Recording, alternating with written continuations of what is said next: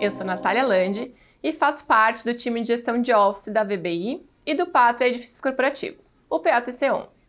Vim falar sobre os principais acontecimentos do mês de fevereiro e atualizações relevantes do fundo.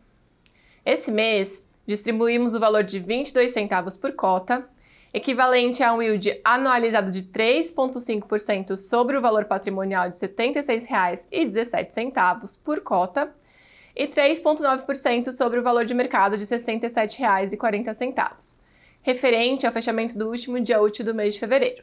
O valor do dividendo desse mês, ele ainda está sendo impactado pela carência do contrato de locação do Google no Sky, sendo que no próximo mês essa carência já vai ser encerrada.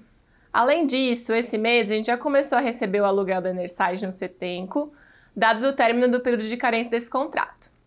O price to book esse mês foi de 0,88 e temos um total de quase 8,2 mil cotistas.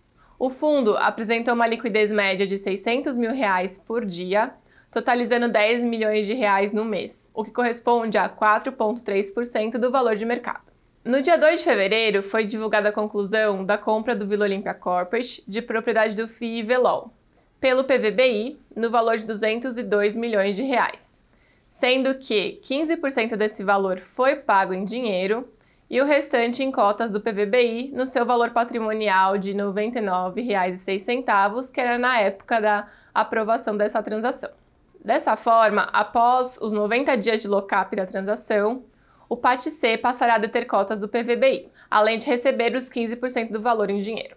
Atualmente, o fundo possui aproximadamente 27,7 milhões de reais em cotas do Velol. Falando um pouco aí sobre os contratos de locação do portfólio, temos 20% dos contratos com vencimento para 2023 e 15% das revisionais para 2023. Bom, nesse mês é isso. Se tiverem alguma dúvida, podem entrar em contato com o nosso time de RI pelo site ou através do e-mail ri@vbirealestate.com.